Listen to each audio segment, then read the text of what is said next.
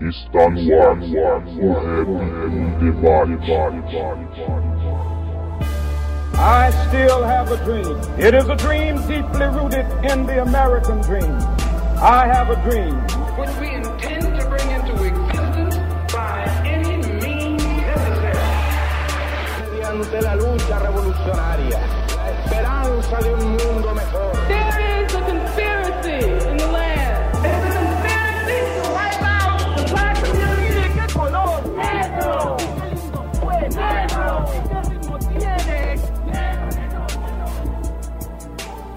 Salve, salve a todos os irmãos e irmãs conectados no site h2sm.com.br. Sejam todos muito bem-vindos ao 16º episódio do programa O Rap em Debate. Eu sou o Alisson e mais uma vez estamos aqui para discutir assuntos importantes do rap nacional, sempre reafirmando que o hip hop tem compromisso e é sim uma ferramenta de transformação social e ele precisa ser debatido. Para você não perder nenhum episódio do programa Rap em Debate, é só você assinar o feed no aplicativo de podcast do celular ou se inscrever no canal do YouTube no Hip Hop Sem Maquiagem. E toda vez que a gente publicar um novo episódio, ele vai ficar disponível para você e você vai ser notificado. No episódio de hoje, o tema é hip hop, capitalismo e a esquerda. E para falar sobre essa questão, eu chamei o Arthur Moura, que é formado em História e mestre em Educação, tem uma produtora de filmes chamada 202 e ele também é colaborador do Bocada Forte. E o Arthur tem escrito vários textos que abordam essa temática do conservadorismo dentro do rap, ação política e os desdobramentos que esse assunto vem tomando de uns tempos para cá. Ultimamente tem se debatido muito sobre esse aspecto político que o hip hop se encaixa ou deve se encaixar, ideologias contraditórias, esvaziamento da cultura, e é por esse motivo que esse debate se faz necessário nesse momento, certo? Quem me ajudou a formular as perguntas e suscitar o debate foi o Tiago Augusto, que já participou, foi um dos convidados aqui no episódio 14, juntamente com a Ana e com o DJ Neil, certo? Então, um bom programa a todos e fiquem agora com o 16º episódio do programa O Rap em Debate. Guerra civil, as manifestações não acabaram. Se você não viu, porque os canais da grande mídia não mostraram. Decretaram o fim da história. Falaram que o capitalismo eternizou sua vitória. Que o comunismo morreu e perdeu toda a sua glória. Mas muita coisa aconteceu provando o contrário. Trabalhadores e oprimidos indo além da briga por melhor salário. Já que revolucionários lutam por justiça mundial e enxergam as relações da vida. Bom, para começar, eu chamei o mano para me ajudar, para me auxiliar aqui na conversa que a gente vai ter o convidado. O mano ele já participou do programa 14, que participou ele, a Ana e o DJ Neil. Eu chamei pra, pra somar na conversa hoje o Thiago Augusto. Salve, salve, Thiago. Tudo bem, mano? Salve, salve, meu querido. Tudo bom? Firmeza total, Thiago. Fica à vontade aí. Da hora, satisfação total ter a sua participação de novo. E hoje a gente chamou, a gente convidou para participar do programa um mano que ele é cineasta da produtora 202 Filmes. Ele é graduado em História pela Universidade Federal de Fluminense e também mestre em Educação pela UERJ. Ele é colaborador do Bocada Forte e ele tem tratado de assuntos é, relacionados ao conservadorismo dentro do rap lá no site do Bocada Forte. Ele escreveu alguns artigos é, dessa temática. Ele é o Arthur Moura. Salve, salve, Arthur. Tudo bem, mano? Salve aí, obrigado pelo convite. Legal estar tá aqui trocando ideia. Firmeza total, Arthur. Seja bem-vindo. Da hora ter a sua participação aí, mano. Obrigado você de você ter aceitado. Arthur, a gente sempre começa aqui, mano, é, perguntando pros convidados é, a respeito pra eles se apresentarem, mano. Falar um pouco do trabalho deles, falar sobre quais são as frentes que eles atuam. Enfim, mano, pode se apresentar aí. Bom, é, eu comecei tocando, né, em bandas, até com o Wallace, que era do Fluxo, é, ali já no final da década de 90, início dos anos 2000. Mas tão logo eu, eu saí da banda para montar um estúdio, que foi o, o Estúdio 202, foi onde a gente começou a gravar um pouco da cena do rap do Rio daqueles anos de 2003 em diante. E aí também eu comecei a trabalhar em, com audiovisual e, consequentemente, a, a fazer registros do que estava acontecendo na cena do rap ali, do, da Lapa e tal, e comecei a trabalhar com filmes e clipes, e, e depois é, entrei para a universidade em 2009, eu entrei para a UF, e associei toda essa experiência, isso que a gente chama de vivência, né, a uma teoria crítica, né, porque a, a experiência por si só e a vivência ela não basta, ela tem que ser associada a algum tipo de perspectiva revolucionária, né? Senão a gente perde a capacidade de transformação das coisas. E aí é, passei a, a, trabalhar com isso, com cinema, com, com a questão do, do, dos estudos, né? Um pouco, um pouco essa minha história. A, a sua questão com a militância, ela veio antes do hip hop, com o hip hop? Como que foi, mano?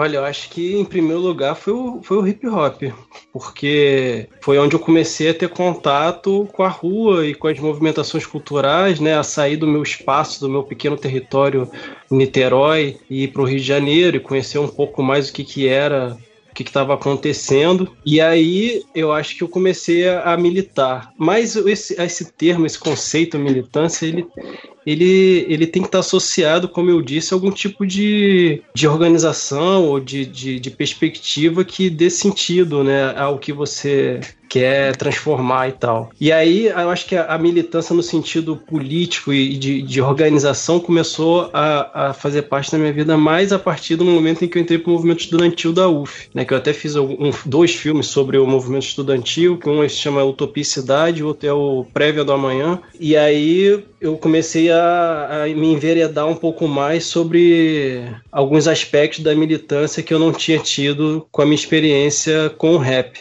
Né? Então é, é um pouco por aí, assim. Primeiramente, Arthur, muito prazer em, em falar com você. Eu, eu li aqui o, o artigo da Bocada Forte. E desde que fui convidado para participar, eu tenho buscado ler algumas coisas que você escreveu e tenho ficado muito curioso porque eu tenho me identificado assim com muita coisa que você escreve. E assim, é, eu sou aluno de psicologia, né? E tô no hip hop assim como militante há, há, bastante tempo, então a gente entra na academia e não encontra, né? A gente não se identifica com nada dentro dela, não tem nada que, que nos represente, não tem nada, a gente tem que lutar realmente por um espaço. Então, quando aparece alguma temática que envolva o hip hop de uma forma crítica, né, é, e transformadora e que chegue até a gente, né? Por exemplo, o seu trabalho está chegando até mim aqui na Paraíba e espero espero que chegue em diversos outros lugares. Então, assim, parabéns pelo que você está fazendo, né? Me identifiquei geral. E a minha primeira dúvida é, é como estudante e como uh, uh, uh, membro da cultura hip hop. Eu queria entender, assim, qual que é para você a importância de, de perceber o hip hop enquanto uma, uma luta de classes ou o rap, né, enquanto um instrumento na, de resistência nessa luta de classe? Qual que é a importância para nós reconhecer e compreender é, o hip hop nesse sentido? É, eu acho que essa é a questão central. É, obrigado, pô, legal que de alguma forma os debates estão contribuindo, né? Isso é muito importante. E, e é estimulante também, né? É, a continuar e a insistir, né? Cara, assim, eu acho que esse debate é central. Né? Ele é central porque, em primeiro lugar, ele foi é, relegado a um papel secundário na própria luta dos segmentos identitários que se forjaram principalmente a partir de uma perspectiva pós-moderna, né, aquilo que a gente chama de pós-estruturalista, que o Carlos Nelson chamava, ele tem até um livro, né, que é o Estruturalismo e a Miséria da Razão, que coloca, quer dizer, os marxistas, na verdade, colocam essa, essa, essa galera com uma perspectiva, por fim, neoliberal e racional, né? Porque, em primeiro lugar, ele, ele esquece de dar é, valor, né, o valor necessário à categoria, à, à questão da totalidade né? Porque a grande luta entre os pós-modernos e os marxistas gira em torno muito disso, né? De olhar as pequenas lutas, as pequenas resistências, como que elas funcionariam dentro de um sistema altamente opressor que é que parece que é insuperável. Então esse pensamento ele também corrobora essa essa perspectiva é, não revolucionária e no fim das contas reformista. Ele, quer dizer, ele é perfeitamente adaptável, perfeitamente consumível e, e pode caber na pauta neoliberal, nas pautas burocráticas burocráticas, enfim. Ele, ele, ele oferece até uma vantagem ao, ao neoliberalismo, que é a sua oxigenação.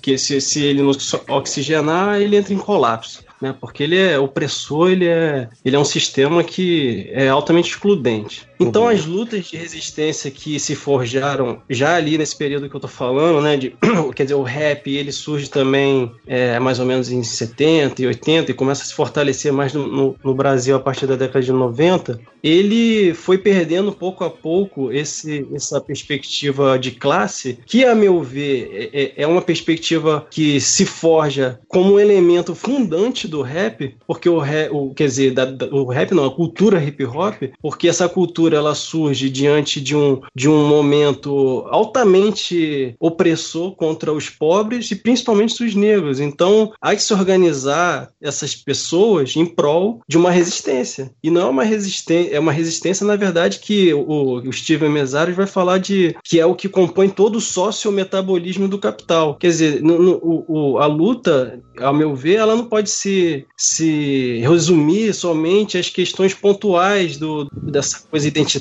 que se descolou da luta de classe, porque senão ela, ela, ela opta por um caminho de mercado, ela não opta por um caminho de, de ruptura. E o, e o rap, ao meu ver, é, quer dizer, eu até discuti muito isso na, na, meu, na minha dissertação de mestrado, esse processo de mercantilização do rap se dá muito pela, é, por essa necessidade de mercado. Quer dizer, não se, não se falar em luta de classe é não se falar da gênese do problema. E aí é, o rap serve muito mais à ordem do que qualquer tipo de transformação, né? É, Cria-se uma aristocracia no rap também, né? É isso que eu critico, que a galera, enfim, acha polêmico.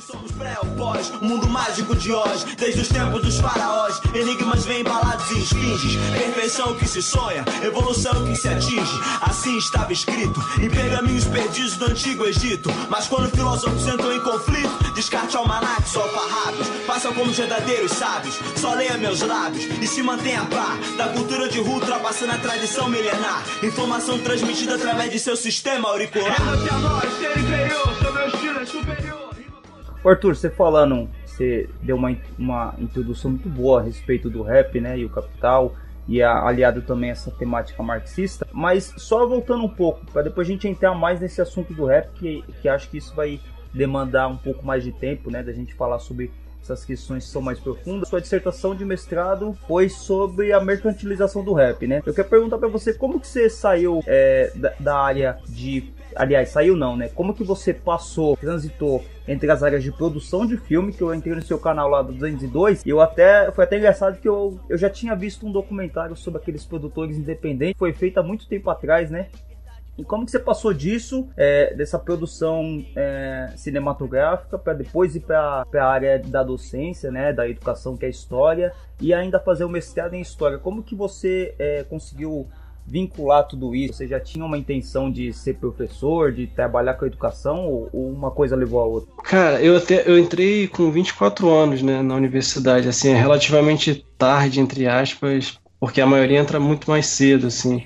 Em primeiro lugar, cara, para ser bem sincero com você, foi a dificuldade de se entrar na é, universidade. Eu tentei, assim, que eu me lembre, cinco vestibulares e eu, eu nunca passei, né? Eu tentei prova para Unib, eu ia fazer música, né? Então eu tentei prova para Unib, para Unirio, para UFRJ, então eu sempre bombava, né? Então a minha opção foi entrar para uma universidade privada, é, por uma necessidade de busca de conhecimento, né? Obviamente, porque eu já estava lidando com uma série de contradições na cultura do rap, por exemplo, que eu não conseguia decodificar. Porque tem coisas que, que acontecem é, é, cotidianamente, mas que de repente a gente precisa de um olhar um pouco mais crítico e sociológico para compreender o que está se passando ali na verdade, né? Porque senão a gente perde essa, essa, esse olhar um pouco mais cuidadoso. Então foi quando eu entrei em 2008 para a Universidade Gama Filho, mas aí tão logo eu consegui fazer uma transferência interna e passei para a UF. Só dessa forma eu consegui entrar para a universidade. Então era assim, era uma necessidade eu, eu estudar, né? Eu tinha muita, muita vontade de estudar, apesar de, de não ter tido uma boa formação no, no que a gente chama de ensino fundamental, né? E aí, então,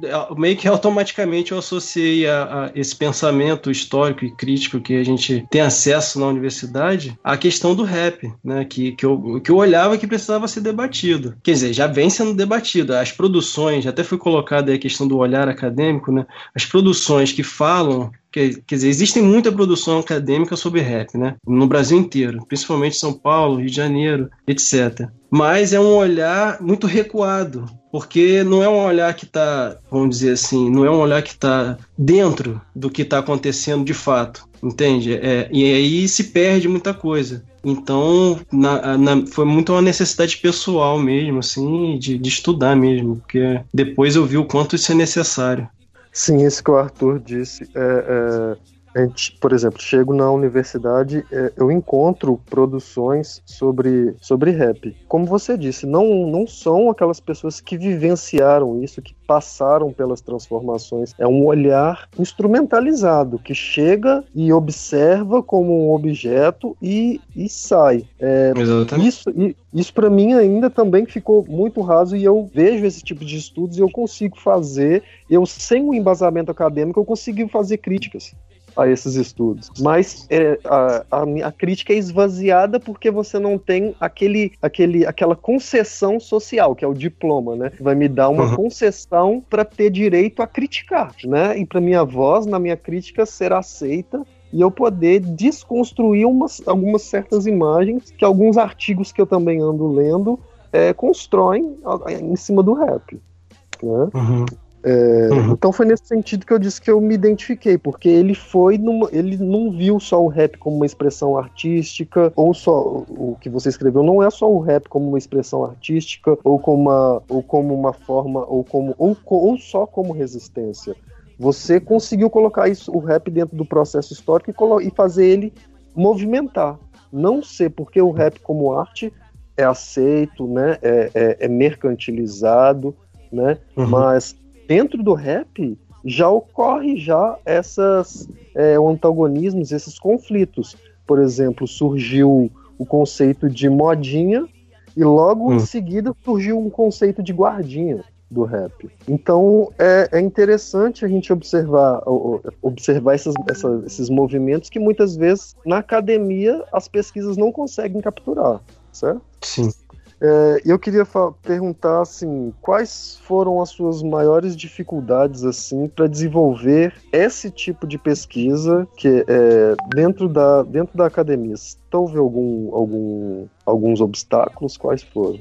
Cara, eu acho que assim, é, é, a academia ela tem um pensamento hegemônico também, né? Ela é uma estrutura de poder. Então, a, a, formação acadêmica, ela tendencialmente segue a essa estrutura de poder dentro, é, compreendendo a universidade dentro de um processo de luta de classe, né, onde ela está servindo a um interesse também Não, de classe. Exatamente como você disse, você teve dificuldades já na, na, universidade e eu também me identifiquei com isso, que eu também é a quinta vez que eu tô, a quarta vez que eu tô entrando numa universidade. Então uhum. isso é claro, né? Isso é claro que é difícil. É, é, e aí, tipo assim, a dificuldade também se dá, cara, em torno do próprio debate penetrar a cultura hip hop e o rap de uma forma geral. Eu acho que essa é, é a maior dificuldade, na verdade, porque a produção acadêmica, ela é o senso comum da produção. É, quer dizer, o que eles chamam de crítica, na verdade, não é crítica. É, porque está muito aquém do que realmente deveria ser, eu penso. Porque se a gente não examinar também as contradições internas do rap, por exemplo, e dos seus processos contraditórios, e expor isso para debate e análise, não há superação do problema, portanto, não há emancipação de nada só a adequação, né? Então, é, a dificuldade também é um pouco fazer com que isso ressoe de uma forma que não, não seja, vamos dizer assim, ofensivo a crítica é vista pelos rappers como algo ofensivo, como algo que vá é, fragilizar determinadas estruturas de poder internas. Então, é, existe uma barreira também para se discutir isso dentro. A, galera simplesmente não, não, não, quer saber, assim, entende? Então, é, tem uma questão aí que é um pouco mais complicada também. O Arthur, você estava falando, a gente estava falando do rap e sobre academia, sobre esse é, um ambiente elitista, né, querendo ou não. É, as pessoas que são pobres, né, os pobres, os negros, né, as minorias acabam entrando lá, acabam tendo seus, seus trabalhos, que nem vocês falaram, superficializado. E você também está no, no ambiente é, elitista que é a produção cinematográfica. Você é, como que é a dificuldade de você produzir filmes é, que sejam de, de teor é, social, né? De você falar do rap, de questões sociais. Como que é isso? Ah, dentro da é parecido com a academia de ser desvalorizado o que você produz? E como que você começou a produtora de a 202? Enfim, conta um pouquinho pra gente como que é essa questão da produtora e qual que é o objetivo dela? Se é parecido com a sua seu trabalho na, na faculdade. É, a produtora ela nasceu dentro do, dessa, dessa coisa aí que eu falei do estúdio, né? Mas aí, depois que eu entrei para a universidade, eu não, não tive mais o estúdio e fiquei só no audiovisual. Então fui me enviesando mais pro lado do cinema e também gostando, né? Assim, vendo que aquilo estava, por exemplo, muito associado à história, que foi o curso que eu fiz, né? Então é uma produtora que trata fundamentalmente de questões políticas. Né? A gente tem 13 filmes até agora. A gente vai lançar agora o Conservadorismo em Foco, que fala sobre a questão do, do conservadorismo a partir de uma perspectiva histórica e também a partir de, de 2013 para cá, né? Quer dizer, essa ascensão da nova direita. E todos os nossos filmes, de certa forma, tem uma ligação com algum aspecto da militância, né? Muita coisa ligada ao rap, mas também muita coisa ligada aos, aos conflitos de classe, né? E, e com certeza, assim, é uma, é, um, é, um, é uma estrutura altamente elitista, né, cara? E, e, e, parece que, que é algo impossível de ser feito por pessoas comuns, né, entre aspas, por ter essa, essa relação aristocratizada, né?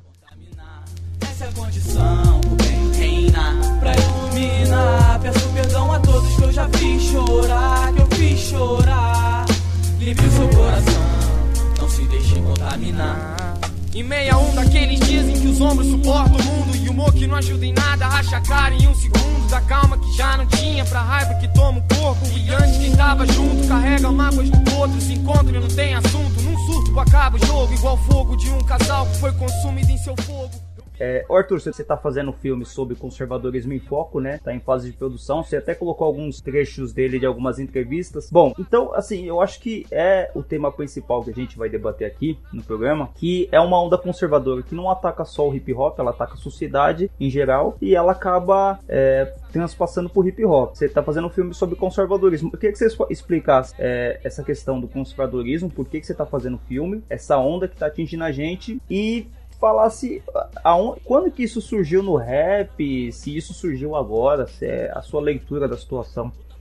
Certo. Eu estou fazendo esse filme porque é uma necessidade, né? É, é, é, o que eu, que eu digo, assim, é observar a realidade e de alguma forma intervir nela criticamente, né? E se eu produzo cinema, eu necessariamente associo o cinema à, à militância e à crítica, né? Então, de alguma forma, penetrar no debate que foi, de certa forma, hegemonizado pela, por essa direita ultra-reacionária, muito por conta, é, convenhamos, da sua estrutura econômica. Né? Então, o ponto. O primeiro, o primeiro, a primeira dificuldade é, é, não só produzir algo, mas também conseguir atingir um público que, que vá também, quer dizer, compartilhar a mensagem de uma forma mais ampla. Né? Então, assim, eu, é, de 2013 para cá, houve é, uma mudança no, no, no, panorama de uma forma geral, principalmente após o, o, o, chamado golpe, né? Que alguns vão polemizar que não é golpe porque a questão está dentro da, da própria, do próprio limite, da própria forma como funciona o Estado burguês. E, e aí, cara, assim, eu, eu, eu achei que seria uma necessidade produzir um filme que eu chamei de filme emergencial, né? Que é, quer dizer, um filme de baixo orçamento e mais que e, e que, que, e que tem um foco principalmente na internet, né? Que é onde essa nova direita principalmente ataca, quer dizer, o MBL, o Vem, vem Pra Rua, né? O Revoltados Online. Agora tem o Brasil Paralelo, que ironicamente foi chamado de Brasil Paralerdos, e o História Politicamente Incorreta, do Leandro Narlock. Então existe uma super produção, uma mega produção de informação, de filme, de áudio, de, de fotos, de mensagens e de, jornal, de jornalismo, não, né? De, quer dizer, de notícias dessa direita que está atacando de uma forma é, muito forte, assim, né? E, e aí, assim, uma das dificuldades é como organizar, quer dizer, como organizar essa esquerda que também produz informação na internet, né? Para que ela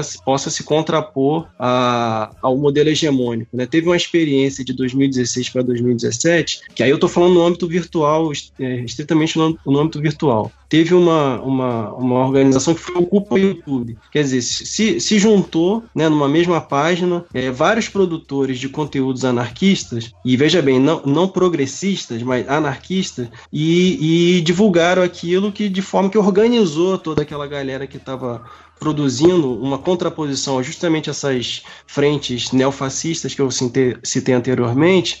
Então isso funcionou como uma forma de organizar toda essa galera na internet e, e consequentemente, impulsionar é, uma, uma crítica a, a, ao, ao neofascismo, né? que, que, de certa forma, o progressismo não faz. Então, é mais ou menos por aí. É, quer dizer, o Conservadorismo em Foco é um filme que a gente está fazendo em em três, quatro meses no máximo. A gente vai lançar no primeiro de maio. Né? Então é um filme de baixo custo, mas que tem um debate que busca traçar né, o que, que é esse conservadorismo nos seus diversos aspectos, não só econômico, né, mas cultural, também político. É, enfim, e de forma histórica também. Né? E como eu falei, se dividido em dois blocos. Um, o primeiro bloco é o bloco que a gente trata da questão histórica, né?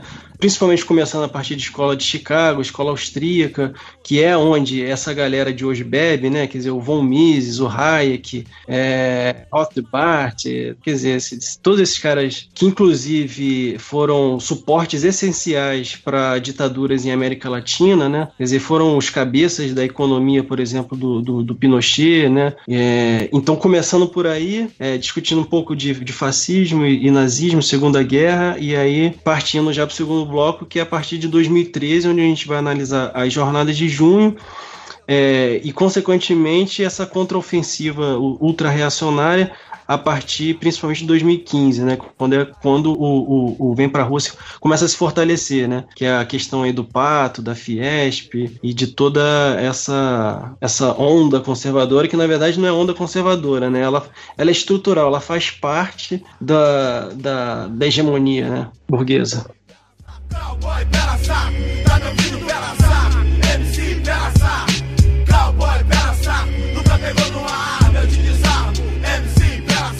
Vazia, silêncio na favela, cada um no seu barraco, fecha a porta e a janela, na cancela, alguém já avisou que o bicho vai pegar, hoje à noite sem caô, já tem pistoleiro em cima da laje, já tem lista de quem tava de trairagem, eu tô com medo Zé, mas vou rezar, essa noite pra Deus me ajudar.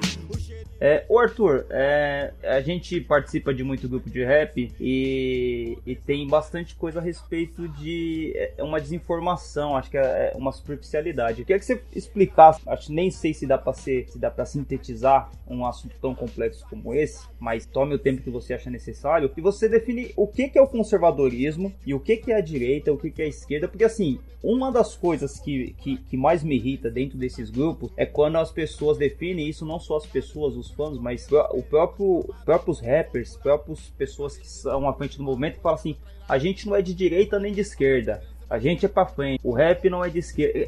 Então, assim, o, o rap definia o que, que é esquerda e o que, que é direita, esse conserva o que, que é esse conservadorismo, para a gente entrar na, na questão qual que é o papel que o rap deve assumir no espectro político. O que, bom, primeiro, são muitas questões, né, que você colocou aí, mas a primeira questão que você colocou é, o que é conservadorismo? Né? O que é o conservadorismo? conservadorismo é a ideologia da burguesia, correto? A gente, qual a leitura possível que a gente pode fazer? A leitura possível é que a gente vive numa sociedade estratificada, né? Quer dizer, ela é dividida é, entre classes, classes que se antagonizam nas suas relações, né? Quer dizer, uma, uma necessariamente quer dominar a outra. Então, por isso há conflitos sociais, porque há conflitos de interesse. Né? Uma classe quer dominar a outra, então isso, isso gera é, confrontos, primeiro na ordem cultural e na ordem da, da, dos outros campos, e depois é, na, na, questão da violência que se materializa, por exemplo, nas, nas manifestações. Quer dizer, as manifestações elas são o tempo inteiro despolitizadas pela mídia burguesa porque quer-se ressignificar aquilo que está ocorrendo na, na realidade, é, despolitizando, quer dizer, esvaziando, esvaziando o seu sentido, que é, é quer dizer, as,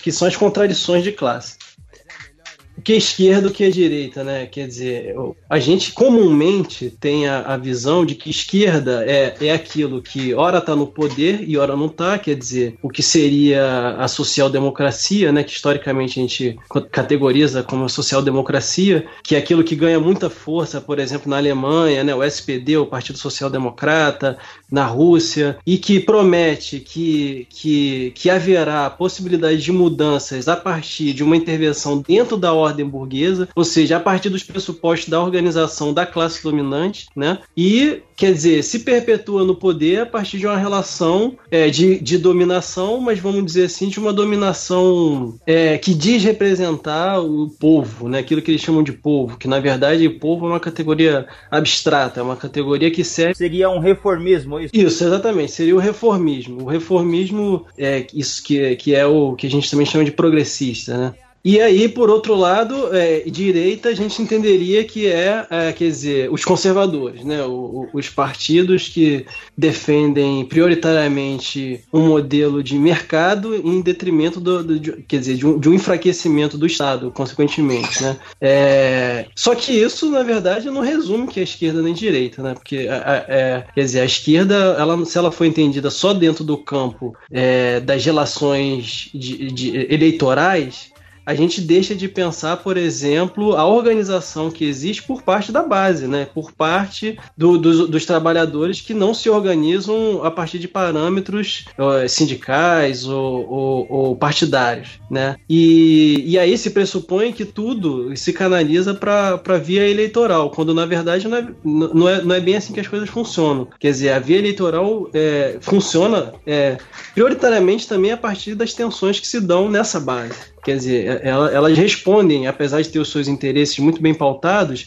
elas respondem também dialeticamente, né, eu diria, é, a essa pressão da base. Então, essa despolitização, essa falta de visão também, eu vou para frente, quer dizer, eu não sou de esquerda nem de direita, que você comentou aí também, ela faz parte, assim, de, de, de dessa perspectiva que, na verdade, não deixa de, de, de afirmar um projeto de sociedade, quer dizer, nunca está indo só para frente, você está afirmando um projeto também nas suas nos seus valores, nas suas práticas cotidianas. Quer dizer, aquilo que você faz em sociedade te afirma aquilo que você é e aquilo que você defende. Né? Por mais que, que hajam contradições, isso, isso é uma coisa que minimamente dá para a gente ter acordo. Então, tudo, se tudo se resume a, a uma, essa despolitização, a gente perde o sentido da emancipação de classe, né? Quer dizer, se você deixar de pensar que não, eu tô indo para frente, não sou esquerda nem direita, aí você cai até num, numa certa abstração que dentro da sociedade de classe, que a própria sociedade de classe não te permite. Quer dizer, você de alguma forma está sujeito a isso, né? Então eu vejo que, essa, que esse é um discurso também é,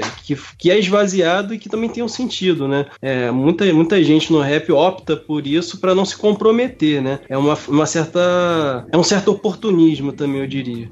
Então, Arthur, é, mas a, gente tomando como base, né, a, a origem, né, na onde a origem e, e as condições que, que emerge o rap, ele já, ele já é como se não houvesse, não fosse uma condição de escolha ele estar numa posição de esquerda. Ele nasce numa posição já de se contrapor ao que estava estabelecido, ao poder, ao poder, né, instituído, aos dominantes. Sim como que, que a mercantilização do, do rap teve. Gostaria que você falasse um pouco disso. Como que a mercantilização do rap faz com que esse discurso, é, uma palavra que, que você mesmo utilizou em um dos seus textos, foi de, de dócil, né? De tornar o rap dócil porque até, é até um pouco compreensível que a gente é, compreender que, que para ser aceito nesse mercado, né, você tem que fazer o jogo dele. Você tem que, tem que a música muitas vezes é destinada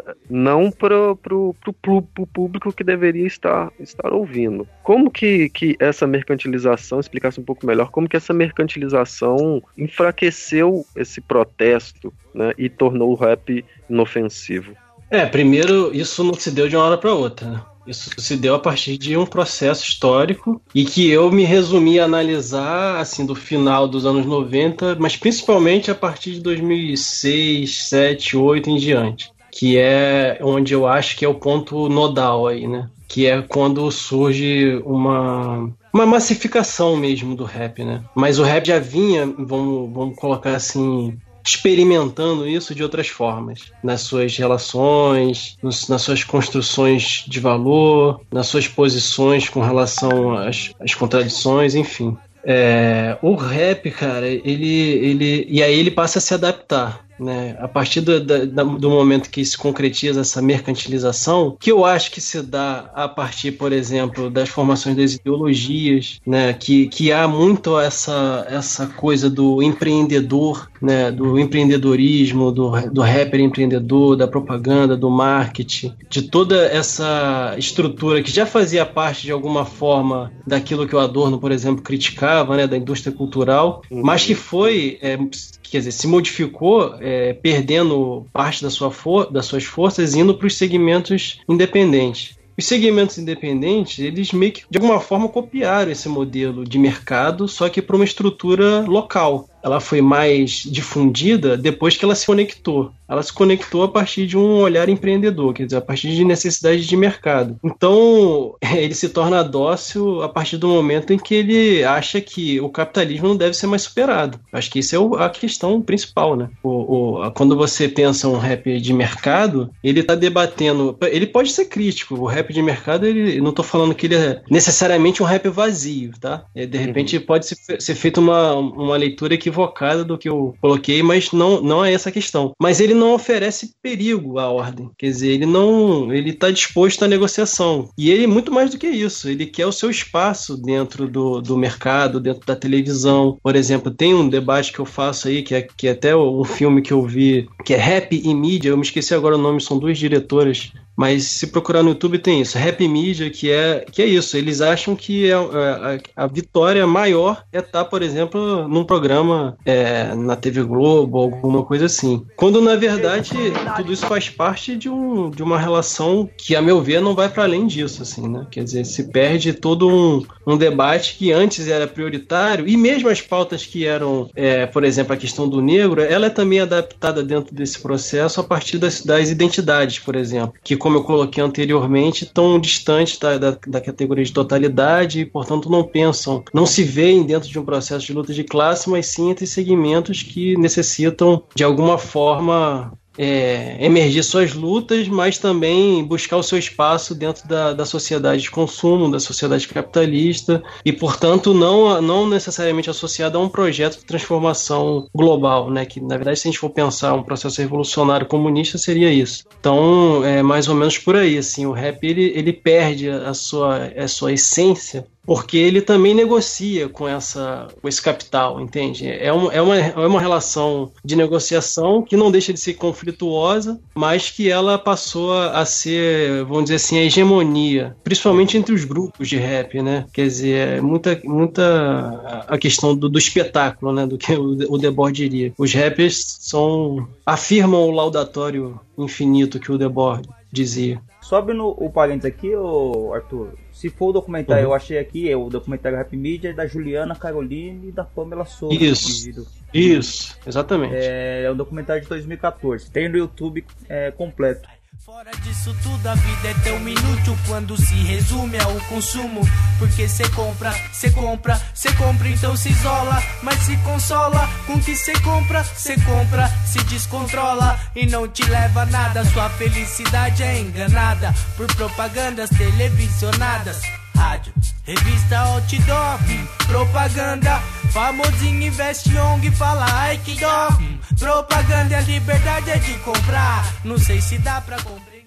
É, o Arthur, uma pergunta. É, tem um livro que eu li faz pouco tempo, do Roberto Camargo, o Thiago também já leu ele, que é o Rap Política, é, tem numa parte do livro que ele fala a diferenciação sobre o engajamento e a politização. Ele coloca o engajamento mais como um pensamento acerca é, das incorreções do mundo, né? Independente de atuação ou não, você só você percebe a, as incoerências e, e, você sabe que elas acontecem. Então isso ele define como engajamento. Lógico que eu estou sintetizando bastante. No livro ele se aprofunda mais. E a militância é a ação, é a sua conduta referente a, a essas questões. O rap dos anos 90, começo dos anos 2000, que é esse rap que a gente se acostumou a ouvir, é, ele tinha uma bagagem é, de estruturação de criticar o sistema, de falar o que você está falando, de criticar até o capital, né, o liberalismo e todas essas coisas. Mas você entende que é, esses rappers, essas pessoas que rimavam isso, eles tinham uma base teórica para falar aquilo e, e, e, essa base se perdeu? Ou você, ou você entende que, que eles não tinham essa base teórica, eles acabavam falando isso é, massificadamente, porque era o que estava né, na moda falar, criticar o sistema, falar sobre essas questões, e com o tempo, com a idade a, avançando, perceberam que essa luta de repente para eles não era interessante e resolveram se aliar ao capital. Como que você entende essa mudança de discurso? Se era realmente é, necessário se fazer ou se nunca teve essa base teórica? Não, eu acho que é aquilo. A gente tem que entender que o contexto que o rap surge está ligado às lutas de emancipação, por exemplo, dos negros. Né? Tem toda uma relação com, com Malcolm X, é, toda aquela questão do racismo nos Estados Unidos muito forte, muito presente é, nos Estados Unidos, né? Naquele momento histórico. Sim, então, aí eu acho que essa, essa relação da falta, né, que eu estava colocando, quer dizer, o cara tá na, numa situação de precariedade, coloca ele a pensar qual a saída é possível, né? Se é a partir de um projeto onde esses produtores eles vão se organizar a partir de não de uma necessidade de mercado ou a partir das vias de mercado. E quando você opta né, para entrar dentro dessa, dessa relação de indústria, há de se ter uma negociação com essas estruturas, porque é, o que vai permitir essa distribuição, por exemplo, são grandes estruturas, grandes empresas, vamos colocar assim, né? Que vai, é, por exemplo, muitos rappers fazem propaganda para banco, para enfim, coisas que seriam contraditórias em outro contexto. Agora já não é mais, porque existe, é, eu acho, assim, esse discurso da inclusão também a partir dessas vias que se antagonizam né, com, com, com a luta dos trabalhadores. Então o rap não se vê necessariamente dentro, dentro mais dessa, dessa necessidade política. A política se, to se tornou um dos elementos que podem ser abordados. Né? Então, tipo assim, como se fosse um menu. Aí tem lá, o cara vai fazer um disco, por exemplo, ele vai falar de certos assuntos, um tem que ser a crítica. Mas aquilo não necessariamente está ligado a, a, uma necessidade real, né? Eu acho que é um pouco por aí. Não sei se eu consegui me, me colocar aí. É, eu ia perguntar, mas, é, mas você acabou re, é, já resumindo bastante. É, pelo seguinte, porque a gente percebe na, na, nas letras dos raps no, dos anos 90, é, até mesmo pelas próprias condições, né, pela própria base material ali daquele momento, é, muito mais resistência, muito mais protesto, e, e também havia aquilo que o, que o que no texto que eu li aqui tava estão chamando de da legalidade burguesa, né? Que havia muita é, uma luta pela, pela, pela garantia dos direitos e, e exercícios do, do direito dentro dessa cidadania burguesa. É, sempre teve muito isso no rap. É, e depois, é, e, mas nunca teve, o, nunca foi sinônimo de vitória, é, por exemplo, ir na Globo, por exemplo, quando quando é, época que, que os maiores grupos até rejeitavam, né, é, os convites, né. Era tido como vendido, né? O cara que é na Globo, né? Isso, é. queriam, ascender, queriam ascender socialmente, né? Queriam queríamos ter o, os direitos é, garantidos e usufruir desses direitos dentro dessa legalidade burguesa, como assim chamado no texto. Mas é, pouco depois, né, digamos aí, é, quando o, o, X foi para casa dos artistas, o, o rap começou a aparecer mais na televisão. E a partir daí começou a surgir essa ideia de que, e até mesmo o debate se era ou não né, aquilo ali, sinônimo de conquista, de vitória, se era isso, né? É, pelo que eu me lembro. E foi, foi indo. Cada vez mais o rap foi a- a- se tornando mais popular, foi tornando-se mais aceito e se, se infiltrando nesse. Nesse, nesse mundo né, empresarial, como você mesmo disse, a questão do cara, ele mesmo ter a própria empresa, ele mesmo ser um empreendedor, né? Que Uhum. isso já também é ele já tem uma, uma ideologia aí também, né? O neoliberalismo já está aí também é, Uhum. capturando tudo isso é, e acaba e resulta no, no que você disse hoje, né? Então a gente acaba tendo um, um rap comercial né? E, e eu, particularmente, eu vejo muita diferença do que acontece no mundo virtual e quando eu vou nos, nos movimentos. Aí nós temos, nós temos hoje um rap é, vendável, né? Ele é para consumo. Mas quando a gente vai no movimento, a gente vê é, algo diferente. Por exemplo, eu trabalho no sócio educativo, eu ouço, ouço alguns raps lá que, sinceramente, é, quem gosta de música assim, a gente arrepia. São coisas que muitas vezes as músicas que tocam nas rádios ou que estão na internet aí com maiores números de acessos não, não causam isso na gente. E então, quando a coisa é feita com verdade, e ainda tem muito rap de verdade, mas esse rap que está sendo comercializado, ele acaba abafando a voz que deveria estar, que deveria, que, que o rap deveria estar dando voz, né? Se assim podemos dizer, né? Se dá realmente voz, que as pessoas já têm voz. Então, eu me alonguei porque vocês foram, foi, foi tudo isso que eu consegui, assim, absorver para trazer e vocês conseguiram resumir. Então, a partir daí, eu imagino, é, nós vivemos, né? Nessa, nesse momento que, numa teoricamente, uma sociedade é, democrática de direito, né? Teoricamente, é, e estamos nesse contexto no contexto né, de, de golpe e tudo mais. E o rap dessa forma, né, é, um lado muito popular, muito vendável, pouco pouca a resistência pouco pouco notória. É, e Eu vou perguntar como militante do hip hop, como como que como a gente porta, né? Porque isso é, é complicado, porque a gente também sabe que essa legalidade burguesa ela ela é fruto de uma superestrutura que vai continuar é, sobrevivendo do nosso suor, né? Então a gente, é, qual que é o, qual, no seu ponto de vista, qual que é o, o mais interessante no rap nesse momento? Um rompimento geral, um uma tentativa, pelo menos, de romper com tudo isso, ou ainda insistir na legalidade burguesa? Primeiro tem que a gente tem que entender em qual momento a gente está, né? Assim, Uhum.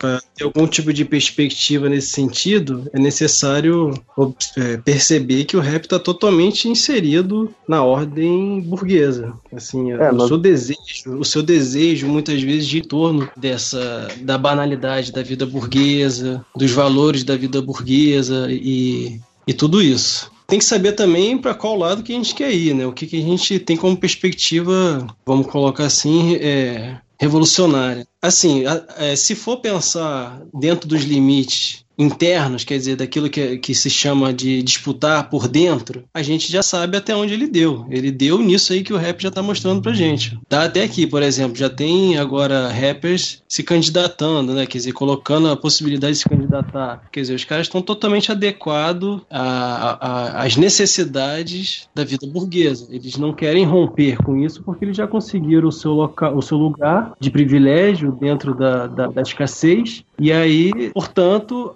corroboram as estruturas de poder do Estado, é, supostamente com o discurso de que vão defender o interesse geral e representar, portanto, é, o povo. Quer dizer, reproduzem até na- no seu discurso as, mes os mesmas, as mesmas categorias e conceitos que a burguesia usa para afirmar o seu, seu lugar de privilégio e poder. Então, a meu ver, esse lado ele não é capaz de, é, vamos colocar assim, horizontalizar de uma forma mais radical as relações que estão estabelecidas. A gente sabe que para qualquer tipo de modificação é, estrutural é preciso romper com a ordem, né? é preciso enfrentar a ordem, mas não se enfrenta a ordem da forma como se está, se enfrenta a ordem se organizando a partir de um outro pensamento, a partir de outras necessidades, a partir de uma outra forma de organização que não, não vão estar atrelada às representatividades, não vão estar atrelada aos formadores de opinião, que nada dizem, não vão estar atrelado aos astros do rap, não vão estar atrelado, portanto, a todo o conjunto de valores que, é, que deve ser superado. Né? Então, é, quer dizer, a ruptura, a meu ver, ela, né, ela é necessária se se quer algum tipo de emancipação de fato. Né? Do contrário, seria é, estar dentro daquilo que a gente chamou de reformismo, né, progressismo, é aquilo que não ameaça, aquilo que está adequado vai continuar pra encabular. Já era tempo, estamos esquecidos no próprio esquecimento. Eu só lamento, destruo o sistema. A todo momento, caminho contra o vento e nada muda meu caminhar. Olhar de maloqueiro, malícia no olhar. Na mente uma certeza que o jogo vai virar, tudo vai se modificar quando o sistema tombar. Pelo sangue dos esquecidos, e proclama MC por prescrito, pelo sangue que escorre na é, Arthur, é, dentro dessa perspectiva que você até citou do, de algumas pessoas que, que alguns irmãos que se, que se candidatam, né, é, dentro dessa estrutura legalista, né, política burguesa, é, eu tenho umas introduções ao te, aos, aos textos do Lenin e ele fala é, isso, né, sobre essa romper com essa estrutura burguesa, não respeitar tanto as leis burguesas porque elas estão dentro de um espectro de legalidade que a gente não pode romper, porque assim, se existe um partido de esquerda como o PT é porque ele existe dentro da legalidade e ele só se conseguiu se firmar no poder, é, ficar tanto tempo, porque ele foi aceito. Porque a gente sabe que o capital deixou o PT chegar ao poder. Tanto que a gente pega esses partidos são é, de uma esquerda radical ou extrema esquerda, não sei como definir, mas são é, o PCO, o PSTU, que eles não chegam a atingir 1, 2% dos votos. E na, na, na última eleição a gente nós tivemos rappers que se candidataram a partidos de, com um espectro político de direita. É, por isso, que, por isso que eu perguntei aquela hora sobre é, a ideologia, né? Porque a gente, você falar de mazela social, você falar sobre desigualdade, não, não te faz ser um cara apto a, a, a entrar no jogo político e fazer alguma mudança significativa. Porque às vezes o cara fala de mazela, fala de problema, fala de desigualdade, mas ele não entende a, as causas as, as, causas principais. Porque se você se candidata num partido é, de direita, você sabe que o seu partido, em determinado momento, ele vai mandar você voltar para a maioridade penal, ele vai mandar você legislar contra é, leis trabalhistas, contra um monte de coisa que parece que a pessoa, a, o cara que se candidata, ele não tem noção mínima daquilo que ele está fazendo. Ele está se candidatando só por se candidatar. Como que você vê é, a ascensão a cargos públicos é, por rappers, né? Que tá tendo. Parece que tá tendo até um, um novo partido, acho que é o Celso Taide que tá fazendo, é, eu não tenho certeza. Eu vi uma notícia de que MV Bill e o Rapping Hood é, iriam se candidatar ao Senado. Como que você vê é, essa, é, essa ascensão a partidos políticos por, por rappers? Eu vejo, assim, é uma... primeiro, só voltando um pouco, essa questão de rapper, eu não sabia, sinceramente, que rap, algum rapper tinha se candidatado a algum partido de direita. Isso é uma outra contradição. Isso, isso é uma coisa que, inclusive, a gente poderia conversar um pouco mais à frente, que é como o conservadorismo se manifesta no rap. Porque isso tem a ver, inclusive, com a questão que eu estava falando de 2013 e tal, que remota, por exemplo, a propaganda lá que o, que o Maomé fez para o MBL junto com outros rappers. Mas a gente pode voltar a isso depois. A questão do, do, do, do MV Bill e, e do Celso Ataíde, quer dizer, isso parte dentro de uma necessidade também dos segmentos que buscam representatividade dentro da ordem burguesa. Né? Porque dentro disso você passa a a pleitear uma série de, de, de, vantagens que você vai ter dentro da estrutura de poder do Estado. Né? Então, essa inserção do, do político profissional, de uma forma geral, dentro da máquina estrutural burguesa, ela não é à toa, ela também tem um interesse aí que é muito específico. Né? Mas só que isso não é dito porque é, se reformula todo esse interesse a partir de, um, de uma representatividade que supostamente vai é, defender aquele que não está sendo representado. Então, isso por si só já gera uma questão aí que é pensar a questão da representatividade,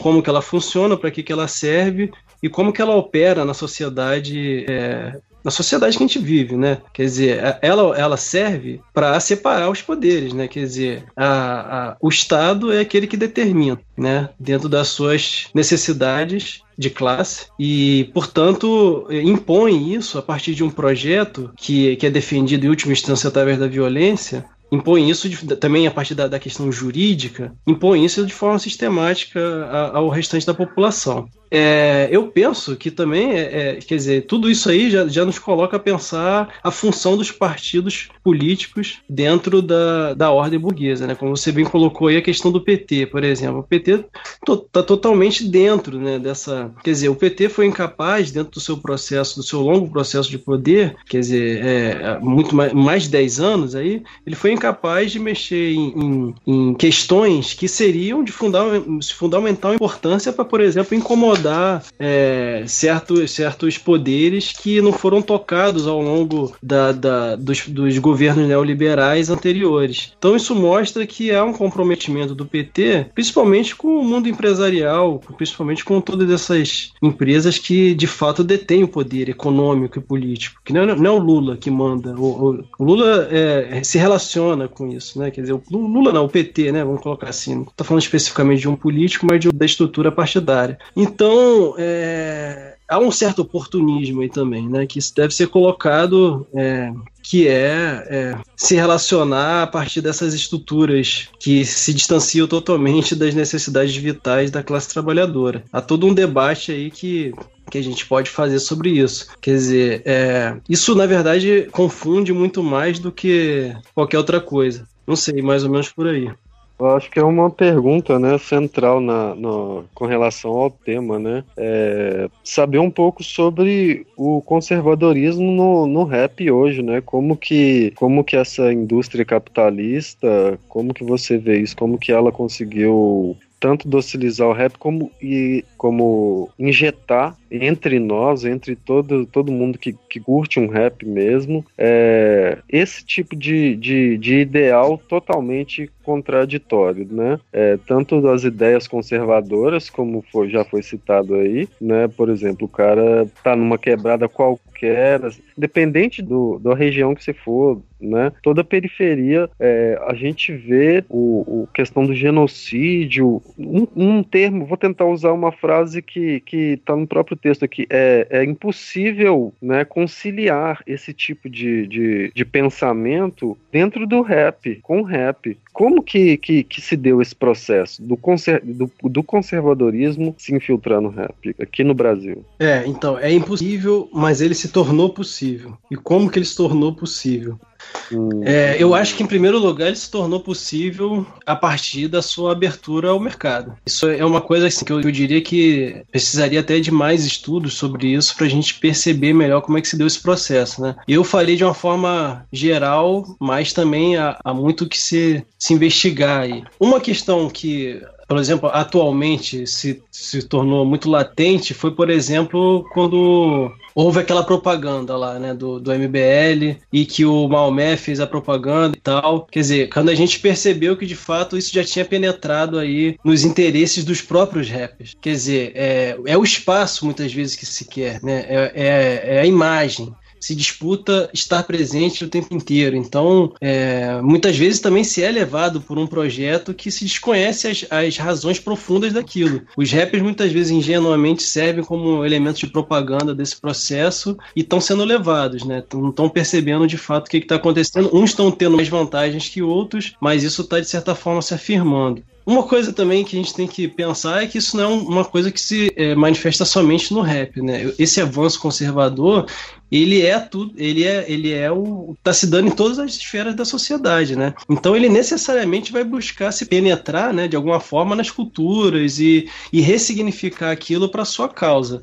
Mas eu penso assim que o rap ele foi incapaz de criar mecanismos que rechassem essa apropriação, entende? Porque de alguma forma se relaciona com isso, entende? Então é, se perdeu também de certa forma uma capacidade de, de, de se resistir contra um inimigo inimigo fundamental, que é o fascismo, por exemplo. Né? É aquilo que tudo destrói, é aquilo que tudo nega, né? é aquilo que não tem alteridade. É, não sei se eu consegui responder aí. Uhum, uhum. Filho 39 graus, tem bucho vendo e sede a pé tendo que ir pro hospital. Não vou para os motivos pra ver nós descarregar. Fazer dono de Porsche Sport frente às blocos chorar. é louco, mas louco ainda é os planos cabuloso dos poucos. Pra mim ver morto trancado, tipo cachorro pelo sonho do golfe com as rodas que eu sempre quis. Ou simplesmente por querer ver a família pampa feliz. Não beijo nas crianças, fica firme.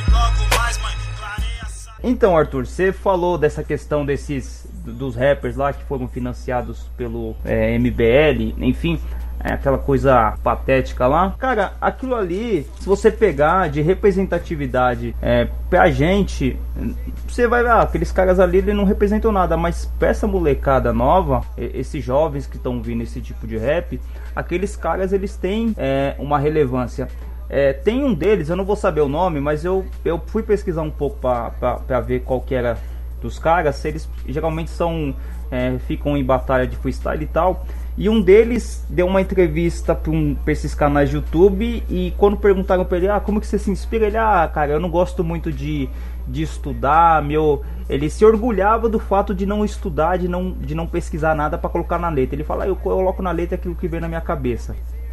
É, numa parte do vídeo que você fez sobre o conservadorismo no site do Bocada Forte, você falou que o rap ele não pode dar brecha é, para essas ações, porque ser conservador no rap é errado. Como que a gente vai combater esse conservadorismo? Que, qual que é a atitude é, que, que se tem que tomar contra, é, não conta assim, mas o que, que a gente tem que fazer para mudar essa situação, de, de pegar essas deserções entre aspas do rap que, que se alinham ao capital, que se alinham à burguesia, a movimentos fascistas. Como que a gente age em relação a isso? É, essa aqui é a questão, né? É, em primeiro lugar, esse, esse, é um debate coletivo, né? O máximo que eu posso dar aqui é uma contribuição. Mas eu penso, cara, que é se organizando a partir de outros parâmetros, entende? É, a partir do momento que você passa a, a funcionar a partir dessa lógica você opta também por necessariamente priorizar certos tipos de relações que você não vai estar tá podendo, quer dizer, é, construir relações que de fato se antagonizem esse processo de mercado. Isso é um desafio, assim, né, que na verdade é, tem que ser resolvido caso a gente não queira ser totalmente cooptado por essa lógica, né? É, eu acho que um dos pontos fundamentais é voltando algumas pautas históricas que foram esquecidas, né? Isso aí a gente tem que, que fazer um esforço histórico, voltar ao debate para qualificar ele no presente, né? Então, por exemplo, a questão do negro, se a gente for voltar a debater, de que forma que a gente debateria? Eu penso que debatendo a partir de, um, de uma relação de classe, de exploração. Claro que do negro dentro da sociedade ele está é, muito mais em desvantagem com, rela com relação ao outros segmentos, pelo seu processo de marginalização, de escravidão, etc. Mas ele também está interligado dentro de, dentro de relações que são, que quer dizer, que são relações entre capital e trabalho. Então, é, resgatar essas pautas a partir de um, de um viés de fato crítico e que se antagonize aos interesses da burguesia, ele é fundamental, né? Quer dizer, é, há que se voltar não só o debate é, dentro, que se resume dentro do, dos, dos limites da cultura hip hop, por exemplo, mas que se voltar e dar a volta, né? Quer dizer, é, é, a voltar todo o debate que, que deve ser feito sobre a emancipação da classe trabalhadora, né? Por exemplo, o debate sobre a função dos partidos políticos, que, que são que são instrumentos né, que servem em última instância para manter a ordem, que e outros debates que são importantes, como a, a organização, enfim, coisas que, que vão é, qualificar a nossa perspectiva aí, que, que nos dê algum, alguma, algum vislumbre nessa nova organização. Mas, é, em suma, eu penso que é, se organizar a partir de outros parâmetros que não os parâmetros de mercado, né? quer dizer, em relações de apoio mútuo, que isso requer parcerias que se dê de forma horizontal né? e que se apoiem dentro de um processo que não se afirma como um processo de, de formação de líderes, né? que o rap tem muito essa coisa né? de ter o MC que é famoso, que é o, parâmetro da cena, e, e, de se, e de se construir a partir de outras, outras relações, outros parâmetros, para que só assim surja é, uma possibilidade de, de fato, a gente se contrapor ao fascismo, né? É, é, lutando contra ele também e sendo intolerante contra ele. Quer dizer, se o rap não for intolerante, se o rap achar que é uma questão de opinião, que é algo que deve ser relevado, ele é, vai se perder no processo. É, é óbvio, porque o fascista é, ele vai é, destruir aquilo, né? Quer dizer, o fascista usa... Esse relativismo, então, você acha que ele não, não deve haver dentro do rap? Esse relativismo de que ah, tudo é opinião, é, pode ter rapper é, que rapper capitalista, rapper que, que é homofóbico, que tudo é questão de opinião, de que ah não, o rap não é música só de negro, né? aliás, o rap não é uma música de origem negra, enfim, esses relativismos que, que tem muito dentro da história Sim. também, que nem você citou o, o aquele Sim. o Narlock, né? O, que fala sobre essa história politicamente correto, que virou até uhum. programa uhum. de TV, o Brasil Paralelo, que lançou um curso de história é, desmentindo as histórias que eles dizem ser marxistas, né, desse marxismo cultural. Você acha que o rap ele não pode ser conivente com isso? Não pode. Ele tem que ser antagonista, assumir a sua posição, né? Porque se ele fica em cima do muro, ele está sendo conivente com aquilo, né? E isso se dá para uma relação de interesse, né? É bom a gente colocar aqui, não querer é, se comprometer com aquilo é uma opção. Mas isso, isso, isso compromete todo o resto também, né? Quando você não se coloca contra de forma intransigente, né? Até o, o professor Zé Paulo Neto tem uma, uma aula, de uma das aulas dele, que é intolerante contra o fascismo, né? Porque é, o fascismo ele luta contra, por exemplo, quais são as, as questões do, do, do, fascismo agora, do agora, desse fascismo que o, o MBL propaga, por exemplo, que o Brasil Paralelo propaga, com valores absolutamente retrógrados, aristocráticos, né? É, é, a luta contra os trabalhadores. É, o fascismo luta contra o trabalhador organizado. Né? Tem até um livro do Leandro Conder lá, que é o Introdução ao Fascismo, que destrincha melhor isso. Mas se a gente não se, é, se posiciona com relação a isso, a gente é engolido dentro do processo. Né? Então, assumir a sua posição de forma intransigível. Né? É o que eu penso. Com certeza tem a ver com o nosso tempo.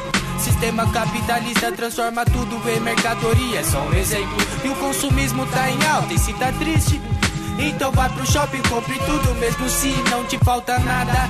E quem não tem, a gente entende bem. Mas não vale só entender o mundo, cabe a gente transformá-lo. E sabendo ver o que quer pra não cair de embalo. O nosso povo independente e um outro mundo diferente junto com esse sol nascente.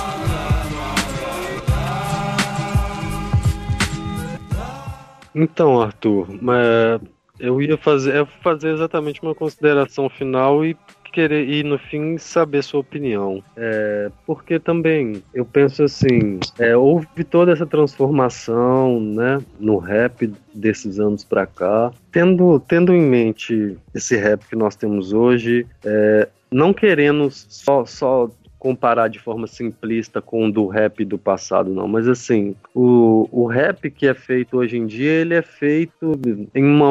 É, os problemas sociais são os mesmos, né? Mas, mas a, a menta, até a, mentalidade, a própria mentalidade não é a mentalidade né, dos anos 90. Então, uhum. é, esses rappers que fazem é, muita música hoje, muitos rappers de música hoje, eles já estão capturados, né, seduzidos por essa, por essa indústria. Uhum. Né? Uhum. Mas tem a questão de que nós vivemos sistema e que muitas vezes são poucos os rappers que, que sobrevivem, né, de, de música, né? Ainda são poucos rappers, mesmo que nós temos, temos é, bastante aí no cenário, com relação ao tanto de gente que faz música rap boa, são poucas claro. pessoas, né? O rap, assim, seria mais ver a cultura assim como mais um trampolim, seria, por exemplo, essas pessoas que já têm, por exemplo, fama, elas conseguirem levar mais pessoas, digamos assim, pro, pro palco, ou seria algo mais de ainda ainda é, como a gente falou antes, né, de romper. É, eu queria saber mais uma, uma dica é, para a situação que a gente vive hoje mesmo no rap, sabe? Porque eu vejo que toda essa força é, você mesmo disse, tem que, tem que, não é só no rap, tem que ter um, a gente tem que romper isso em todas as esferas, né? É, porque o, o capitalismo ele está infiltrado em todas as esferas da nossa vida, nas nossas relações. Hum. E o rap acaba sendo mais um, né? Aí então eu penso assim, é o que aconteceu com, che, com a imagem do Che Guevara, né? Um líder, né, revolucionário que hoje todo mundo tem uma camisa com uma com a imagem dele. E é o que uhum. vai acontecer, por exemplo, a imagem do Sabotagem daqui a um tempo, né? Ele é um cara que é uma referência e daqui a um tempo ele vai ser só um vai se esvaziar, exatamente, perfeito, obrigado. Vai se esvaziar. E sabendo que, que essas relações, todos nós já estamos capturados por ela, né? E buscando pontos de fuga para tentar romper com isso de qualquer forma. Eu não digo isso como rapper, eu vou dizer, eu pergunto como, como um militante, assim, né? Como que a gente vê essa, essa, essa nova escola, né? A gente vê com esse olhar do mundo atual que eles já estão em outra realidade que talvez a gente não consiga acompanhar, ou a gente ainda insiste no rompimento, assim, porque a gente muitas vezes parece que a gente luta, milita e todos os dias aparecem coisas piores, assim, sabe? É... Ué, mano, eu acho assim, por exemplo, você falou da sabotagem, né? Então, uma das questões que eu coloquei lá na dissertação foi a questão do compromisso, por exemplo. É, o que, que é o compromisso? Se a gente for pensar, o compromisso não seria, não seria plausível pensar que o compromisso é um compromisso social, que o rap é uma manifestação artística, mas que ele responde a, um, a, um, a uma relação social com o seu meio. Quer dizer, ele é resultado de, um, de uma própria contradição que se dá na sociedade, na sociedade burguesa, na sociedade dividida em classes. Então, se é um compromisso social, mais uma vez, a gente tem que buscar identificar melhor quem é o inimigo. É, esse inimigo existe, ele é real e ele ele está aí. A partir do momento que a gente está se esforçando para muito mais negociar com esse inimigo do que se contrapor a ele, a partir de um outro modelo de, de organização, a gente está, é, vamos dizer assim, perdendo tempo no processo das lutas, inclu inclusive das lutas de maior abrangência, né? das lutas de fato populares, das lutas onde haja uma deliberação de fato popular e não uma deliberação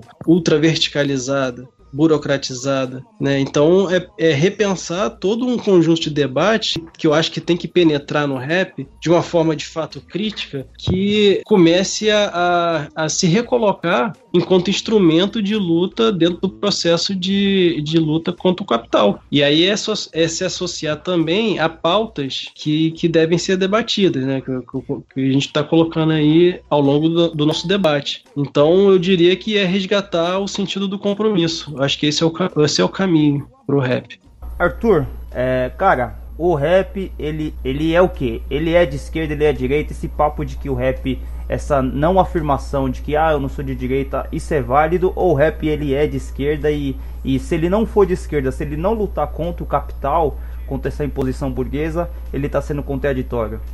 Qual que é a sua visão a respeito disso? Cara, assim, o rap é uma cultura, né? Então ele não é só um. Ele não, metaforizando, seria um tanque de guerra só, somente. Ele é uma, ele é uma cultura, ele tem a sua própria forma de funcionamento, ele tem, ele tem uma relação com a criação e com uma série de elementos que não necessariamente estão, é, vamos dizer assim, vinculados a, um, a, um, a uma estrutura vamos, dessa divisão, divisão entre esquerda e direita, vamos colocar assim. Eu penso que a gente resgatar, resgatar todo o sentido do rap é, é dar um sentido de emancipatório ao rap ao hip hop, né, de uma forma geral. E esse debate vem a partir da reformulação dos valores. Esses valores eles estão acompanhados a uma luta social também, entende? Quer dizer, por exemplo, é, o cara fazer um beat, ele fez um beat. Aquilo é um, é um beat, ele não necessariamente é de esquerda ou direita, entende? É isso que eu tô falando. Mas a questão social do rap, aí sim a gente pensa dentro desse dessa luta de classe, né? Quer dizer, se o rap ele tá, tá inserido dentro desse contexto, é necessário que ele também se tem uma afirmação política, né? Você falou, por exemplo, do, do livro do Camargos, né? Eu usei o livro dele para minha dissertação, que é muito, muito bom, assim, ele faz um resgate mesmo da, da relação do, do rap de São Paulo, né? Principalmente com, com essa questão, por exemplo, da mídia. Por que, que a mídia falava tanto mal? O livro do Camargos come, começa com essa, acho com essa reportagem que é o, o Cultura de Bacilos. Isso, esse, ele usou esse texto. E por que, que a mídia falava tanto mal do rap? Por que, por que, que categorizava? Porque de alguma ameaça é, oferecia a, a, aos, ao, aos boys, por exemplo. O, tem um livro que, que se chama A Anticordialidade da República dos Manos, do Rafael Lopes de Souza que é difícil de achar, viu? É difícil, é? Eu não sabia, eu ganhei esse livro. Cara, eu já, te, eu já tentei procurar esse livro na internet, não consigo comprar. A vez que eu consegui comprar, a editora não tinha, e me, aí me estornaram o dinheiro. Mas pode continuar. Pô, não, pô, esse livro é muito bom. Então, o Rafael, ele, ele resgata também. Ele fala, o que, que é, por que o rap é anticordial? Porque o rap colocou os boys sob suspeição. Essa, essa ele fala dessa forma mesmo. Quer dizer, agora os boys não, são, não, não estão mais em suspeição, eu diria. Então, o que, que seria essa suspeição? É colocá-los, né, dentro desse processo conflitante dos setores antagônicos que compõem a sociedade. Então, o rap, eu penso, como, dentro, como ele está dentro do hip hop, né, ele é essa voz, né? Então, ele tem que ser a voz crítica, né? Se ele for a voz que afirma a, a, os interesses dos opressores dentro da luta de classe, é, aí eu penso que ele está servindo, ele está prestando um serviço. Ele está só tendo uma relação instrumentalizada com aquilo, egoísta e, e, e, que em nada vai contribuir, né? Se você ouvir os raps de direita, eles são patéticos, né? O conteúdo deles é, é absolutamente patético e. O, o Thiago me mandou um hoje. Não, é, é, é, é muito assim, desprovido de, de qualquer coisa. Eles só usam a linguagem do rap, a batida e tal, e colocam lá os seus conteúdos conservadores. Que você percebe que, eu... tem nada a ver com rap, né? Foi o que eu comentei, né? Eu falei, mandei um comentário. Falei, não é porque tá com a batida e tá, e tá sendo falado que você vai poder chamar de rap, né? Tá faltando a verdade, o sentimento, a essência. Claro. Falta diversos elementos para me chamar isso aí de rap, né? Ele utilizou, a, a, nem você disse, a linguagem linguagem, né? O estilo musical. Ele usou é. isso que é vendável. Que é vendável. Uhum. E, e nessa época de antagonismo, o Arthur e Thiago também, é, tá, tá uma, um receio de se auto-intitular, né? De falar que é de esquerda, né? Até porque hoje, incrivelmente, as pessoas associam a esquerda ao PT. É até engraçado porque, assim, é, é aquela coisa, né, daquela frase, né, se as pessoas soubessem o que a gente pensa, não iam se preocupar com o que a gente fala, né? Se as pessoas soubessem o que é uma esquerda que pensa realmente de romper com o sistema, elas não iam falar do PT, associar o PT ao comunismo, né? Criada pelo senso comum conservador, né? Porque aí se coloca também tudo dentro de um mesmo saco, assim, e, e se resume a coisa a sua representação burocrática parlamentar, enfim quantia do dinheiro pra na entrega cê mostrar e ver sangrar seu primogênito. A carta de euforia não vai ser assinada se não for de modo pacífica, conquistada na bala. Na cápsula voando do fuzil AR-15, a sigla no lençol pra entendimento dos pativos. A liberdade não será cedida pelo opressor, mas sim conquistada pelo sofredor. Pra se sentir livre, eternamente livre, para sempre livre. A liberdade não será cedida pelo opressor. Da hora. Cara, muito louco esse debate. É, enfim, acho que a gente não chegou em conclusão nenhuma, né? Só despertamos mais dúvidas aí acerca do, do que é o rap hoje e tal, mas foi esclarecedor pra caramba em vários pontos. É, a gente vai partir para as dicas culturais aqui, para as considerações finais. É, primeiramente, Thiago, queria que você desse sua dica cultural aí, de algum filme, livro, alguma coisa que possa acrescentar. E, mano, te agradecer mais uma vez por você ter colado aqui, colaborado nessa ideia, me ajudar a trocar essa ideia com o Arthur aqui, mano. Primeiro total, te agradeço muito. Faz sua consideração e sua dica cultural, mano. É isso, mano. Prazer é todo meu. Mais uma vez, poder contribuir aqui é, com o mínimo possível, né? Um pouco de debate. É, agradecer ao Arthur também a presença, a oportunidade, as respostas aí do, do, durante toda essa conversa. É, e mais uma vez, né? Tipo, debater para ver se, se a gente evolui, né? Para um, um caminho de mais responsabilidade e compromisso então, mano, dica cultural. É... Pô, eu li, eu assisti um filme esses dias aqui e curti muito, saca? É... Besouro, né? Do capoeirista e tal. Uh, indico esse filme, é uma, é, é uma boa, dos tempos atuais, é uma boa a gente resgatar essas histórias. É, e livro, eu tô lendo Psicologia da Arte, do Vygotsky, né, pra, que tem um olhar mais menos digamos menos subjetivista assim sobre a arte mais materialista para ver o que a gente consegue aí observar e ver falar do grafite e esses dois esses dois são é o que eu comento tô curtindo da hora é mano eu quero indicar o o texto que o Arthur fez no Bocada Forte sobre conservadorismo. É, quero indicar também a, a produtora 202 do Arthur. E o vídeo que ele fez sobre conservadorismo, que ele aborda tudo isso de maneira bem didática. E eu queria também indicar, mano, eu tô bem. Eu li só uma introdução ao imperialismo, fase superior do capitalismo do Lenin. E eu acho que o Lenin, ele é um, lógico, é um pensador de esquerda, é um pensador da Revolução Russa. E ele é muito importante para a gente discutir essa questão é, da revolução e da prática da revolução, né? O que, que fazer, não só teorizar. O Lenin foi um cara que praticou a revolução e, e, ele também coloca os assuntos, o que fazer depois da revolução, né? Porque a gente sempre fala de revolução no rap, de mudar o sistema, de romper, mas o que, que vai acontecer depois da tomada do poder? E o Lenin, ele teoriza bastante isso. Eu só li a introdução do, do livro, eu tô acho que na vigésima página, mas o Lenin em si tem um monte de livro assim, tem o que fazer, tem o Estado e a Revolução, que são livros que tem é, essa temática. Lógico, é um livro de viés de esquerda, eu acho que a gente não precisa ficar mentindo aqui para é, falar qual que é o nosso espectro político. É, Arthur, queria que você, mano, te agradecer demais aí. Te enchi o saco pra caramba pra você participar aqui, mano, pra você colar aqui pra trocar ideia com nós.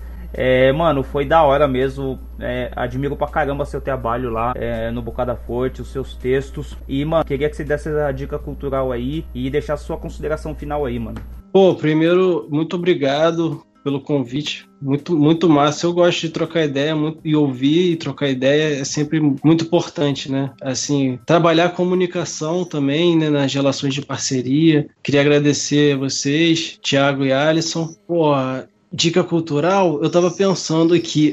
Eu, eu recomendo o livro do Rafael Lopes de Souza, então, né? Já que a gente está falando aí do, da, toda essa questão do rap e dos problemas e do, do viés histórico do rap. É, se, o livro se chama A Anticordialidade da República dos Manos e a Estética da Violência, Rafael Lopes de Souza. Pô, aí filme, cara, eu acabei de lembrar um aqui que é clássico e, e eu acho que dialoga muito com o contexto que a gente está vivendo, que é contexto de sucessivos golpes, que se chama Batalha do Chile. É um longo filme de cinco horas e pouco, se não me engano, e fala sobre o golpe e a deposição do Salvador Allende. E, pô, mais uma vez agradecer aí demais o convite de vocês, valeu?